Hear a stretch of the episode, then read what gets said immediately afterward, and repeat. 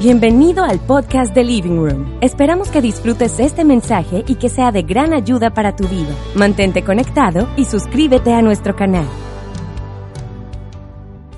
Bueno, antes de empezar, ¿qué tal si, si oramos? Padre, yo te doy gracias por esta oportunidad de estar aquí, por este domingo tan especial, tan alegre. Espíritu Santo, yo te pido que nos hables y cada palabra que yo diga cumpla el propósito por el que fue enviada a la gente que está en el auditorio, incluso la que nos ve por, por el live. Gracias, en nombre de Jesús. Amén.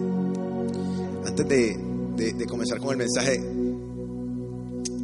quiero pedirte que, que lo que yo diga y tú sientas que es para ti, tú lo anotes en tu, en tu blog de notas ahí del teléfono. Yo estoy seguro que Dios va a hablarle a mucha gente hoy. Cosas muy específicas. Tú vas a sentir como que, "Mm, esto es como conmigo. No sé cómo explicártelo, pero como, como algo interior te lo va a hacer sentir. Y tú vas a coger y vas a anotar eso. Y te lo vas a llevar a tu casa y vas a decirle, Señor, ¿qué querías decirme con esto? Yo- esto me llamó la atención. Muéstrame qué, qué quieres decirme a, través de, de este mensaje. ¿Estamos de acuerdo? Ok, vamos rápidamente al título del mensaje. Se llama Información valiosa. Hace un tiempo eh, me fui de paseo con unos amigos a Estados Unidos y iba conduciendo desde Orlando hasta Tampa, porque en Tampa hay un parque que es muy famoso porque tiene unas montañas rusas altísimas y bueno, súper, mucha adrenalina ya. Iba manejando un carro alquilado por una autopista como de seis carriles y el límite de velocidad era 75 millas por hora. Como todo buen colombiano que llega a Estados Unidos, ahí yo era, era mis primeras veces manejando, entonces yo, yo iba como que respetando todas las normas. Cuando tú vas a Estados Unidos, a ti se te mete como un buen ciudadano adentro que no tienes aquí. Entonces yo iba todo respetuoso ahí, pero yo veía que todo el mundo me pasaba rápido. Y entonces yo era como el, el que iba ahí.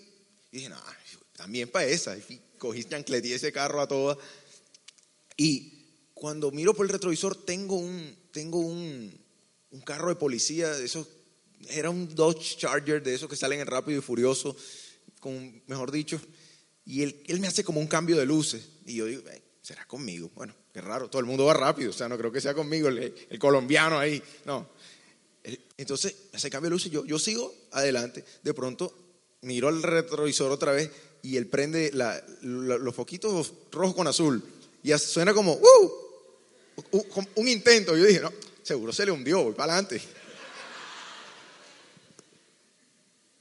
Sigo yo rápido y de pronto ya escucho, y yo, "Hércules, esto es conmigo. Me ahorillo y ¿qué hago? Inmediatamente me ahorillo, detengo el carro, abro la puerta y me bajo. Grave error en Estados Unidos, grave. El que me está viendo por live, el que ha ido, sabe que eso no lo puedes hacer en los Estados Unidos. Porque inmediatamente tengo a un, a un policía, imagínate a Michael Jordan, pero más ancho, con una pistola y dice, get into the car. Y yo, "Ah". o sea, era, yo, yo no sabía qué hacer, yo, Colombia, Colombia, Colombia. Se te olvida, tú, no sabes ni qué hacer, un tipo de dos metros y tú eres como ahí, como un hobbit ahí al lado del man. Y el man con un arma, o sea, era una tensión horrible. Y me montaba ahí al carro y le decía, hey, Colombia, yo no, no, no, no English.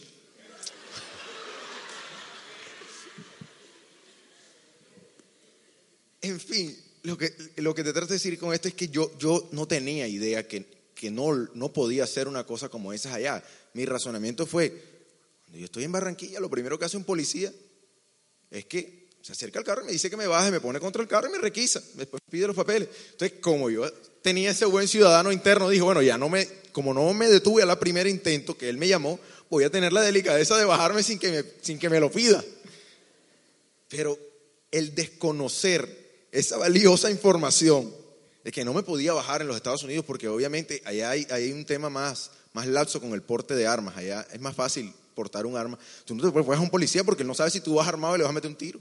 Entonces, por yo desconocer eso, casi me gano un tiro gratuitamente. Además de, de ahí en adelante. Pero quiero que sepas que así nos pasa a nosotros en la vida. Eh, vam- vamos transitando por, por el camino hacia el buen destino que Dios tiene para nosotros, pero el que no sabe es como el que no ve. Yo he descubierto que una de las, de, de las formas en que tú puedes vivir esta vida con ojos abiertos es conociendo información valiosa. Entonces, nosotros a veces vamos por esta vida caminando hacia ese buen destino, pero desconociendo mucha información y el, desconocerla a veces nos termina enredando ese trayecto hacia la buena intención de Dios. Quiero que sepas que Dios tiene un buen plan para ti. El Salmo 23 dice que, dice que Él nos conduce por aguas tranquilas y nos quiere llevar a lugares de pastos delicados. Lo que me está diciendo eso es que Dios tiene un plan de bienestar para ti. Su intención es bendecirte y que tú estés bien aquí en la tierra. Entonces, eh, si tú estás atravesando quizá un momento complejo o, o, unas situaciones de mucha presión, te aseguro que si está, entonces eh, yo traigo para porque con Dios el final siempre presentada en dos verdades que si, que si tú las tienes presentes en ese trayecto hacia la buena intención de Dios con tu vida, amigo, tú vas a, a poder, a poder no enredarte y no, y no meterte en problemas así como estuve yo con ese policía. ¿Quieres saber cuáles son esas dos verdades? Ok, vamos, vamos, vamos adelante. Vamos con la primera. Dice, en el valle Él está contigo. Quiero que veas la pantalla y quiero que leas ese versículo con fuerza a la cuenta de tres. Uno, dos y tres.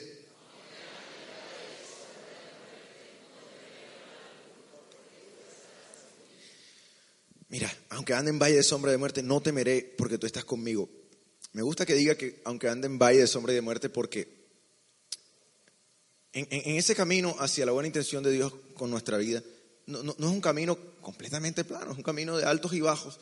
Y, cuando tú estás en tus altos, para ti no es fácil identificar que Dios está contigo. Tú sientes esta sensación de que, de que, de que Dios está presente en todo lo que haces y que estás en una buena temporada de tu vida y que todo lo que estás haciendo se te está dando. No te es difícil ver a Dios en esos momentos. Los momentos donde es difícil ver a Dios es en el valle. Y por eso Él dice, en el valle yo también estoy contigo. En esa temporada que quizá no es tu mejor racha o e, e, es esa temporada donde te sientes estancado, que las cosas no se te están dando, que no estás avanzando, ahí el Señor es enfático y dice, yo estoy contigo. Y lo que sucede con esto es que esta frase de que Dios está con nosotros ha sido abusada y se ha vuelto un medio cliché y yo creo que una de las frases que menos tranquilizó a alguien en la vida es tranquilo, Dios está contigo. Porque es como que, es como que a esa frase no te, no te fuera suficiente en el momento que estás atravesando por el valle. Dice, bueno, Señor, está bien, sé que estás conmigo, pero, pero necesito verte. necesito mm, verte más presente en esto. Y la cosa es que Dios sí está presente y sí está contigo, pero quizá tú estás mirando en la dirección incorrecta o más bien estás pasando por alto a través de quién Dios quiere presentarse en el momento que estás atravesando ese valle. Porque quiero que sepas algo, Dios se te presenta a través de personas que son sus representantes. Entonces quizá tú en el valle estás añorando que Dios haga algo, que Dios, Dios, pero muéstrame que estás conmigo. pero si tienes personas que yo estoy poniendo al frente de ti, ¿qué me representan? Yo, yo, entendí esto de la representación de Dios a través de las personas con algo que me pasó cuando lanzamos el, el primer sencillo de Ojos Abiertos. Cuando lanzamos esta canción, yo tengo un amigo muy cercano, pero tengo, es mi socio en, en, algunos negocios y realmente lo quiero mucho, es muy cercano, pero él no, él no es una persona de fe, no cree en Dios, no, no cree que Dios exista. Y, y, él me dice, Luque, yo no, fui, yo no nací con el don de la fe. Y él, cuando lanzamos esta canción, él me hace una llamada y dice, loco, escuché esa canción que lanzaron. Hey, qué sensación tan... No lo, no lo digo. Brother, no sé qué le hacen a eso, pero yo sentí una cosa en mí que yo no podía contener las ganas de llorar en el carro. Y yo decía, estos manes, ¿qué hacen con esa música? Y yo, oh, qué lindo que me digas eso. Y me dijo, hey, ¿sabes qué, viejo Luki? Tal vez yo no creo en Dios, pero yo creo en ti. Y yo, ay, eso me hizo como un clic en la mente, pero yo creo en ti. O sea, tal vez yo soy la única representación que Él va a ver en su vida de Dios. Y, y, quiero que sepas que el apóstol Pablo tenía esto muy claro. Él le decía a los corintios, imítenme a mí como yo imito a Jesús. ¿Sabes por qué? Porque Jesús no está caminando la tierra hoy, pero tú sí. Por ejemplo, si tú eres un líder en esta casa, en libro, tú más que representar a, a una marca, una teología, una doctrina, una organización, un movimiento, tú representas a Jesús. Tú representas a Jesús. Y, y quizá en tu trabajo, en tu universidad, en, en el medio en que estés, tú seas la única imagen que las personas que están alrededor puedan tener de un Dios real. Tú como representante. Y tú que estás atravesando por el valle, te digo que Dios ha puesto esos representantes a tu alrededor. Tú solamente tienes que permitir que esa gente que represente a Dios entre en tu vida, hablándote más claramente. Tú necesitas buscar un mentor, una persona que te ayude a conocer mejor a Dios. En medio del valle, ¿qué pasa? Que tú estás atravesando ciertas situaciones y si tú no tienes una voz que te ponga en la perspectiva de Dios, te va a ser complejo salir de ahí, vas a estar caminando en círculos en ese valle. Mira, pasa algo con esto. E, e, es tan importante tener a una persona, uno que, le dé una perspectiva distinta de la situación. Yo hace, hace un año pasadito tengo un perrito en la casa, a los que ven mis historias, se llama Jerry. Los que tenemos perro, pasa algo, y es que si tú te descuidas con el aseo de la casa, tu casa va a terminar tomando un olor a perro fuerte. Pero en mi casa, cuando eso pasa, las únicas personas que no detectamos que la casa huele a perro somos mi esposa y yo. El resto, el que llega, por ejemplo, Carlos llega y me diciendo, sí, esta casa huele a perro. Y a veces tú necesitas eso en tu vida. Es muy valioso. Que alguien entre a tu vida y te diga, hey, ¿sabes qué? Algo no huele bien aquí. Porque quizá en tu vida hay muchas cosas que huelen mal, pero tú no detectas el olor. Porque atraviesas por el valle teniendo simplemente tu perspectiva cerrada de lo que está pasando, pero basta con que alguien venga representando a Dios y te diga, es que yo creo que esto por aquí no anda bien. Es, muy valioso eso, pero quizá también tú puedes decir, no, mira, ya yo voy a un living group, tengo un líder, este, estoy, estoy andando en esto de, ser mentoreado. Pero no es, solo, no es solo estar cerca de las personas que representan a Dios, también se trata de que tú puedas ser, ser humilde y tener un corazón enseñable y dejarte guiar. Porque a veces somos testarudos y, tratamos de defender nuestras posiciones y somos lo que la Biblia llama un sabio en su propia opinión. Yo con Carlos he aprendido tanto de, cómo dejarme liderar. A, veces, a veces tú, tu mentor, tu líder, te dice algo que va quizá en contra o, digamos, estremece lo que tú siempre has creído. Y, tu, primera reacción no puede decir, hmm, algo anda mal con él tu primera reacción debe ser, mm, voy a evaluarme, quizá he venido haciendo esto mal toda mi vida. Tienes que tener la humildad y un corazón enseñable porque ellos te van a dar una perspectiva, no solo una palabra de ánimo, sino una perspectiva distinta a la situación que tú estás atravesando y que probablemente te tiene dando vueltas en ese círculo de ese valle. Entonces tú dices, Señor, yo no te estoy viendo, no, sí te estoy hablando, lo que pasa es que tú no escuchas. Tú no sabes que la gente que ha logrado algo en esta vida, la gente más pro que está en el top, top, top, top de lo más top. Esa gente paga millones por asesorías, pagan millones porque llega alguien a corregirle y a decirle qué están haciendo mal. Pagan millones porque alguien llega y le dice, hmm, esta empresa huele a perro, que hay que cambiar todo esto. Literal.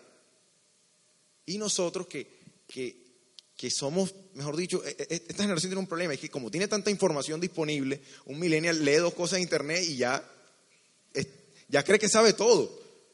Y venden hasta humo. Pero, brother, tienes que tener la humildad de dejarte enseñar y guiar y, recibir una perspectiva correcta que quizá es ese clic que necesitas para salir de ese bajo en que estás atravesando. ¿Hasta ahí estás conmigo? Ok. Vamos con el punto número dos rápidamente. Quiero que, que leas en la pantalla. Dice, Él ha preparado una mesa para ti frente a tus enemigos. Lee, esto a la cuenta de tres. Uno, dos y tres.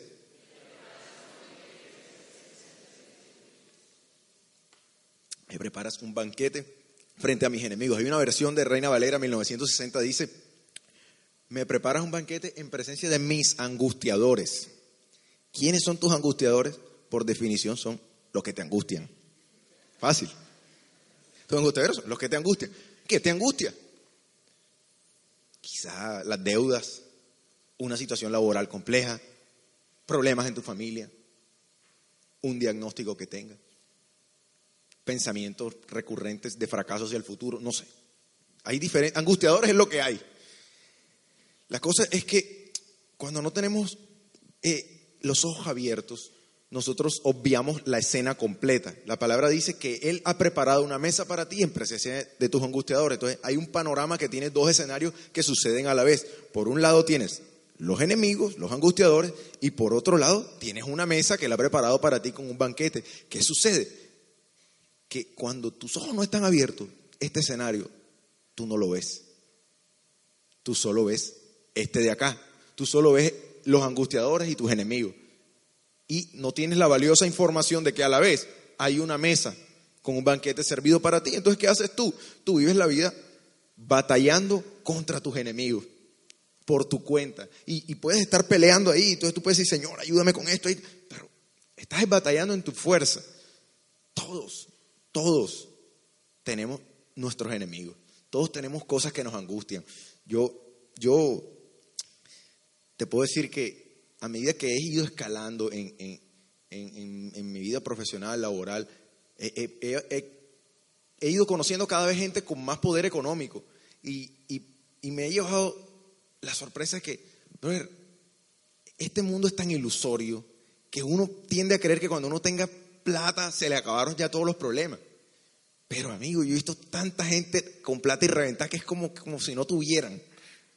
El nivel de, de aflicciones que viven son demasiado profundas y yo me quedo sorprendido de eso. Todos tenemos nuestros enemigos. Lo que pasa es que nadie te lo va a poner en Instagram. En Instagram vas a ver una vida perfecta. Pero la verdad es que todos estamos batallando con ciertas cosas.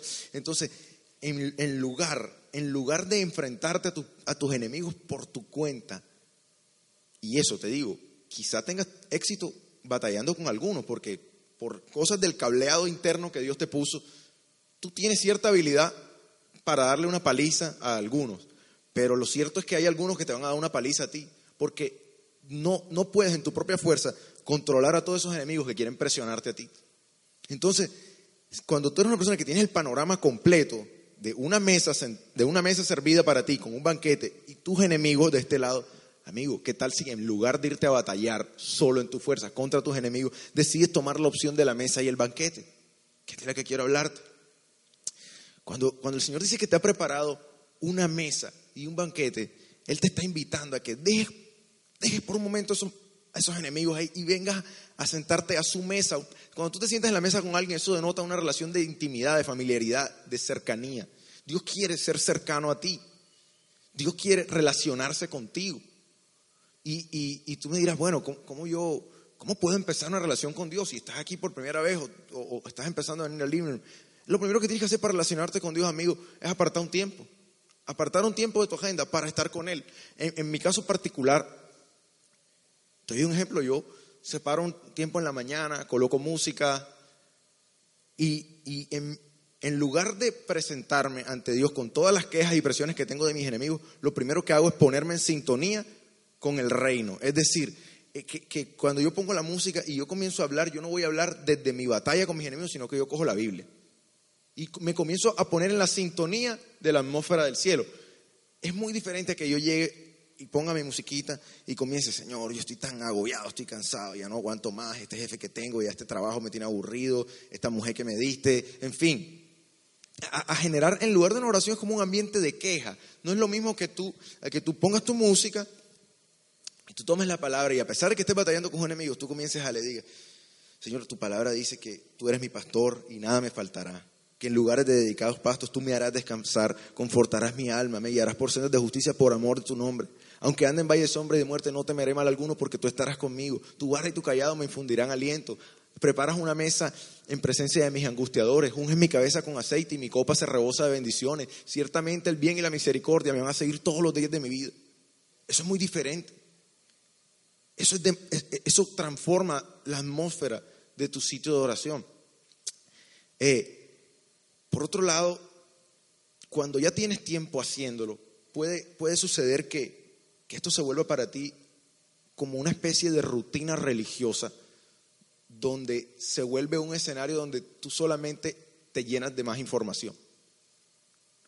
Si tú coges, lees la Biblia, eh, ves prédicas por internet, te lees todos los libros que venden ahí en el Infobar y estás en una carrera por llenarte de información acerca de Dios, con, cualquier motivación, conocer más de, cómo funciona las cosas espirituales, quieres, de pronto dices, no, yo, yo me pinto predicando en living room, yo necesito formarme como un líder, yo necesito leer más y, y comenzar a nutrirme, pero comienzas a llenarte de tanta información y descuidas por un lado la experiencia, la relación. Y, y, y lo que pasa es que nosotros en esta época le damos mucha trascendencia a la información. Por ejemplo, tú puedes estudiar administración de empresas, sea por internet o, en una universidad presencial puedes estudiar administración de empresas y graduarte de administrador de empresas sin haber recibido una clase de una persona que haya administrado una. Porque le damos más importancia a las ideas y a la teoría que a la relación, a la experiencia. Pero el Señor lo quiere contigo. No es tanta teoría, quiere experiencia, quiere relación. Te digo esto porque, por ejemplo, los fariseos se sabían la Biblia, los fariseos tenían tanta información, estaban llenitos de información de pies a cabeza. Incluso, diablo se sabe la Biblia más que tú.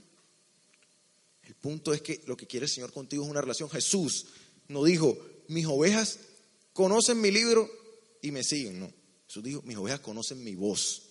Y no, no, estoy desestimando, no estoy desestimando que tú puedas estudiar y formarte en el conocimiento de la palabra. Lo que estoy diciendo es que esto tú tienes que llevarlo a una esfera relacional. ¿Cómo así? Socio, en la mañana tú abres tu Biblia y estoy seguro que el Espíritu Santo, tú leyendo la palabra, así como te dije al comienzo del mensaje, Tú vas mm, esto es como para mí. Tú lo subrayas. Yo tengo una Biblia, por ejemplo, que es súper chévere, que es una Biblia de promesas, donde tú abres esa Biblia y las promesas que hay en la palabra, todas están señaladas, en, subrayadas en gris. Ya viene así por defecto la Biblia de fábrica. Y esto me muestra a mí cómo, tantas promesas hay y me ayuda mucho a identificar cuándo Dios me está hablando. Entonces, tú lees la palabra y lo que te llama la atención, dices, mm, esto es aquí, me, gusta, Espíritu Santo, ¿qué quiere decirme con esto? Y tu oración la, la, direccionas a, que Dios te hable esa mañana, quizás acerca de eso. Es posible que no recibas, no recibas quizá una respuesta de Dios inmediata acerca de lo que Él te está tratando de decir. Es más, yo creo que si yo le respondiera a uno así como, como enseguida, como por WhatsApp, tinta, tinta, uno se volvería como, no sé, pienso yo que se podría terminar volviendo una persona súper egocéntrica, altiva y creer que, que tienes el universo en las manos. Pero el punto es que Dios no necesariamente va a hablarte justo en ese momento, pero si tú llevas esto a una esfera relacional y no de información, tú vas a salir de tu casa y tú vas a ir en tu casa y dices, Señor, esta mañana me hablaste acerca de esto, quiero que sepas que estoy disponible a que me hables cuando sea, y yo, yo estoy aquí pendiente en la jugada. Y estoy seguro que el Señor te va a hablar. Mira lo que me pasó, esa última canción que cantamos se llama La sombra de tus alas, la mayor parte de la canción la escribí yo. Y y quiero que sepas que yo preparé un tiempo para escribir esa canción. Y estaba ahí en el piano y le daba y le daba y sentía que la cosa no avanzaba y que no fluía la, letra. Y, y estando en esa sintonía con Dios, estaba en la barbería esperando el turno para arreglarme el bigote. Y ahí, mientras sonaba Bad Bunny en esa barbería, yo estaba ahí escribiendo La sombra de tus alas, escuchando qué eran las ideas que Dios tenía para poner en la boca de la gente. Entonces, no se trata de que, de que esto se lleve a una esfera teórica, se trata que esto se vuelva también una relación con Jesús. ¿Estás conmigo hasta ahí? Ok. Eh, la palabra dice también, eh, ¿me puedo volver a poner el Salmo, porfa? El 23.5. Dice, me preparas un banquete en, en presencia de mis enemigos. El Señor habla de una mesa que me que me, que me habla de mí de relación, pero también en esa mesa el Señor ha dispuesto un banquete que me habla a mí de provisión. En esa mesa el Señor ha provisto para que tú puedas, las estrategias para que tú puedas sacar a esos enemigos que están en el territorio que Él ya te dio. Él ahí tiene las estrategias, quiere mostrarte, revelarte las estrategias que tú tienes que, que, usar y la forma en que debes moverte para tú expulsar a esos enemigos que se están apropiando de lo que ya es tuyo. Entonces, ¿qué sucede con esto? Que una vez tú recibes en la mesa esa revelación, esa provisión o esa respuesta a la necesidad que tú tienes, tú tienes que hacer algo que nunca haces y es tomar riesgo de moverte porque creíste haber escuchado la voz de Dios. Eso es algo que nos cuesta tanto. Dios te da una instrucción y tú tienes que deshacerte de ese temor a que quedes en ridículo. Porque en, el reino tú tienes que tomar riesgos. Si tú quieres ver a Dios moverse en tu vida de forma sobrenatural, tú tienes que dar pasos de fe. no todo, no todo va a estar perfectamente preparado para que tú des ciertos pasos. Si tú sientes que Dios te está este, dando una instrucción acerca de iniciar un nuevo negocio o de estudiar una nueva especialización, subir un escalafón más en tu educación, no sé, en lo que sea que Dios te esté mostrando, no va a haber un panorama perfecto quizá para que tú puedas dar pasos de fe, pero en, el, en la gente, de, la gente de reino tiene que arriesgarse, porque en el reino es más importante el progreso que la, que la perfección. Celebramos más el progreso que la perfección. Entonces, tú tienes que ser una persona de riesgo, una persona que cree escuchar la voz de Dios y toma decisiones basado en, lo que Dios le está hablando. Y, es, algo, es algo que te puede, o sea, puedes estar en una situación en que tú dices, lo hago, no lo hago, lo doy. Pero mira, cuando tú comienzas a dar esos pasos, tú vas a ver cómo Dios te va respaldando. Yo, yo tengo un ejemplo para ti hace e, este, este mes me enteré de que una persona muy cercana a la familia, un familiar muy cercano, estaba pasando por, por una situación con un cáncer. Yo, yo, no, yo no lo sabía, yo iba en el carro con mi papá y, mi papá me, mi papá supuso que ya yo lo sabía. Y cuando él me dice esto, esta noticia me, me agarra a mí como desprevenido. Inmediatamente mi papá me dice eso, yo sentí como que algo en mí se me apretó así que... Ah, y sentí que tenía que orar por él. Pero mi, mi reacción inmediata era como que, así que orar por él. no tiene un diagnóstico de gripa, tiene una situación complicada. Y, y, yo decía como que, Dios mío, finalmente, bueno, mi papá se baja del carro y yo sigo manejando y comienzo a pensar en eso y comienza a mí a venir como como una especie como de una compasión, una cosa que yo te puedo explicar. Comienzo a llorar, a llorar. Ey, yo, la gente que me conoce sabe que yo no lloro por nada.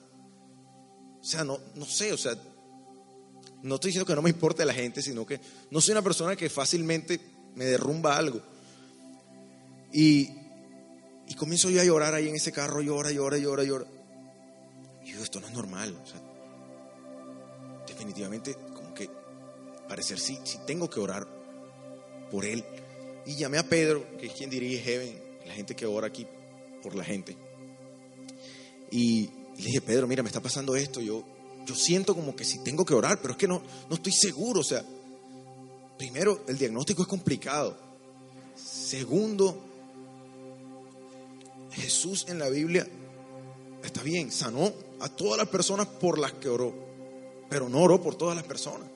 Entonces, también yo quiero saber como que como que yo vaya a la fija y, poder, y poder ir a, llevar allá realmente una sanidad y una libertad para esa persona. Y Pedro comienza a decirme, bueno, mira, lo primero que te puedo decir es que, es que lo que estás sintiendo no es normal. Y hay algo que, que si tú nunca sientes este tipo de, de, emociones, hay algo que está pasando ahí. Revisa eso y comienzo, eso fue un miércoles, comienzo a orar y decirle, Señor, yo te pido que si yo debo dar ese paso y, y arriesgarme a ir. Obviamente arriesgarme a qué, o sea, yo, me, sentía expuesto, mi tío no es creyente, o sea, no, no tiene como, como que, o sea, yo decía, bueno, y si no pasa nada, entonces hago quedar mal a Dios, decía yo, como si yo necesitara mi ayuda para quedar bien.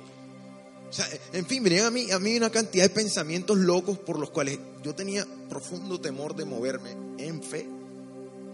Y, y en mi oración le dije, Señor, Señor, por favor, dame tres dame unas señales por las cuales, que con las que yo, mejor dicho, yo diga, voy seguro.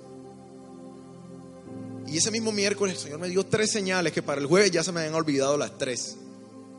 El jueves en la noche, inquieto por esto, me acordé de una. Leí un versículo el miércoles que, decía que, que, no está bien que, que un siervo que conoce la voluntad de su amo no vaya y ejecute la actividad. Y yo me, cuando yo vi ese versículo, así me pasó lo que te digo, lo que te digo que Dios te habla cuando ves un versículo y tú sientes una impresión ahí como que esto es mío.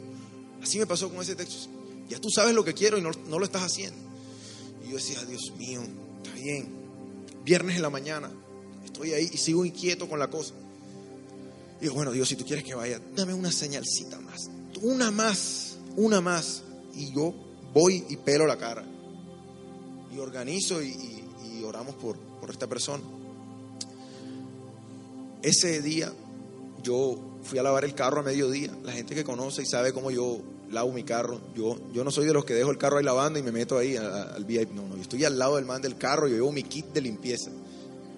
Y llevo mis cosas, mi cera y tal, y yo estoy ahí al pie del man, pongo música, estoy ahí.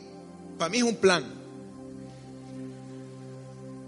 Pero ese día, no sé, yo creo que estaba a punto de irme de viaje y tenía que dejar unos papeles firmados. Entonces mandaron de la empresa una persona que yo, a que yo le firmara unos papeles. Como tenía que firmarme, tuve que entrar al VIP de la, del lavadero de carro. Solamente ahí estaba una persona en ese VIP. Y es un hijo, el hijo mayor de la persona por la que yo tenía que orar, que no lo veía hace no sé cuántos años, no los puedo ni contar. Y cuando yo entro ahí, abro la puerta y lo veo ahí parado en el centro del... Yo quedo así como que, Dios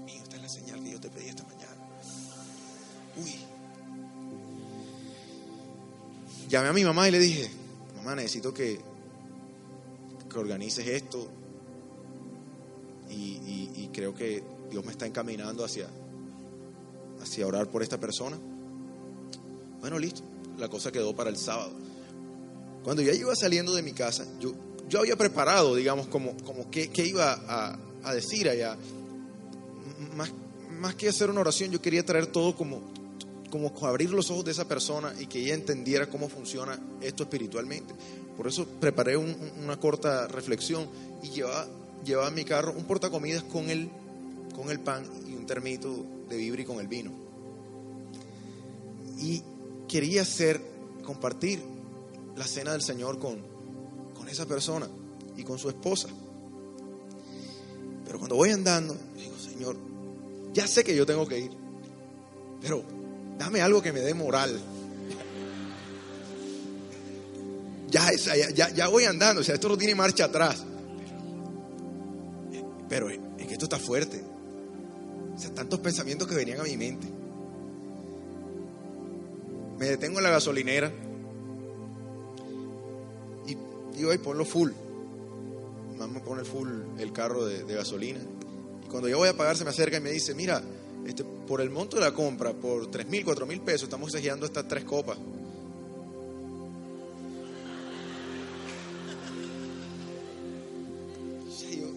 O sea, yo, me quedé como que, brother, fui allá, tuvimos un momento tan bonito. Tuvimos un momento tan bonito. Eso fue un sábado, la semana siguiente. Mi mamá recibió una llamada y le dice, bueno, mira, esta persona le hicieron un escáner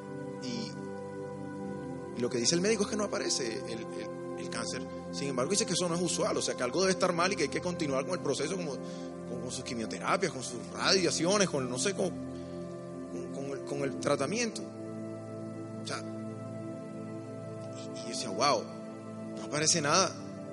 Sin embargo, el médico propone seguir con el tratamiento. En, este caso, yo, yo lo que pienso es que tú no puedes coaccionar a la persona, sino que la persona debe hacer lo que, lo que ella sienta hacer. Si la persona dice, no, yo, siento que ya Dios me sanó, yo no me voy a hacer ese tratamiento. Si no, yo, yo creo que voy a seguir el tratamiento, adelante. Dios no te va a dejar de sanar porque, porque seguiste el tratamiento. O sea, ah, no creíste en mí, seguiste el tratamiento, ahora no te sano. No, es una locura pensar de esa manera.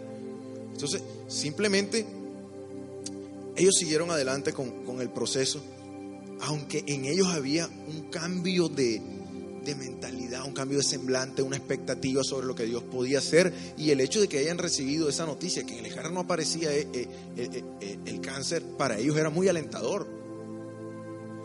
Y bueno, semanas siguientes se van a Bogotá y se hacen revisar por otro, por otro médico que ve los exámenes, mira el proceso y dice, no, que aquí no hay nada.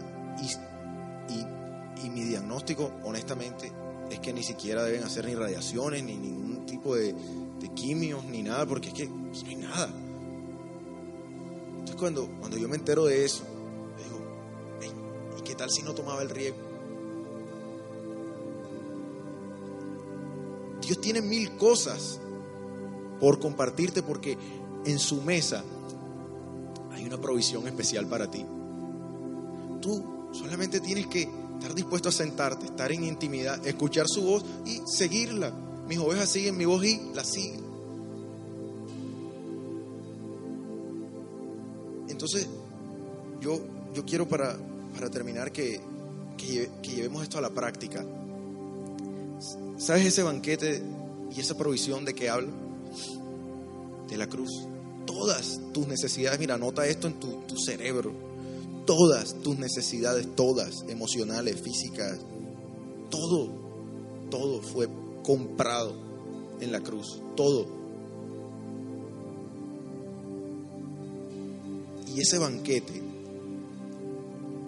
lo que hace es, recordarte que todo está pago, que todo está pago para ti. Yo te invito a que tú esto no lo dejes hasta aquí, que no se vuelva algo religioso para ti, algo que hacemos el domingo en el living room. Esto tiene que ser parte de tu vida, esta costumbre de tomar el pan y el vino en tu casa. Porque es que esto te recuerda a ti que todo ha sido pagado para ti. Esto te recuerda de que en la mesa hay, hay, una respuesta, hay una, hay una respuesta a tu necesidad, hay una instrucción, hay una provisión, que solamente si tú eres consciente de que todo está pago, tú vas a poder recibir y vas a poder expulsar a esos enemigos que, que están en tu territorio. Esto es, compartir la cena del Señor, es algo que, que transforma tu cuerpo, es físico, es espiritual, es mental.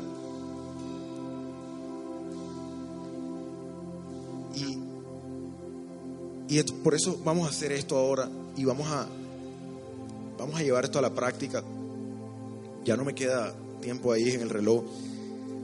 Así que yo quiero cerrar este tiempo orando. Y ahí donde estás yo te voy a pedir que te pongas de pie y demos un tiempo mientras reparten el pan.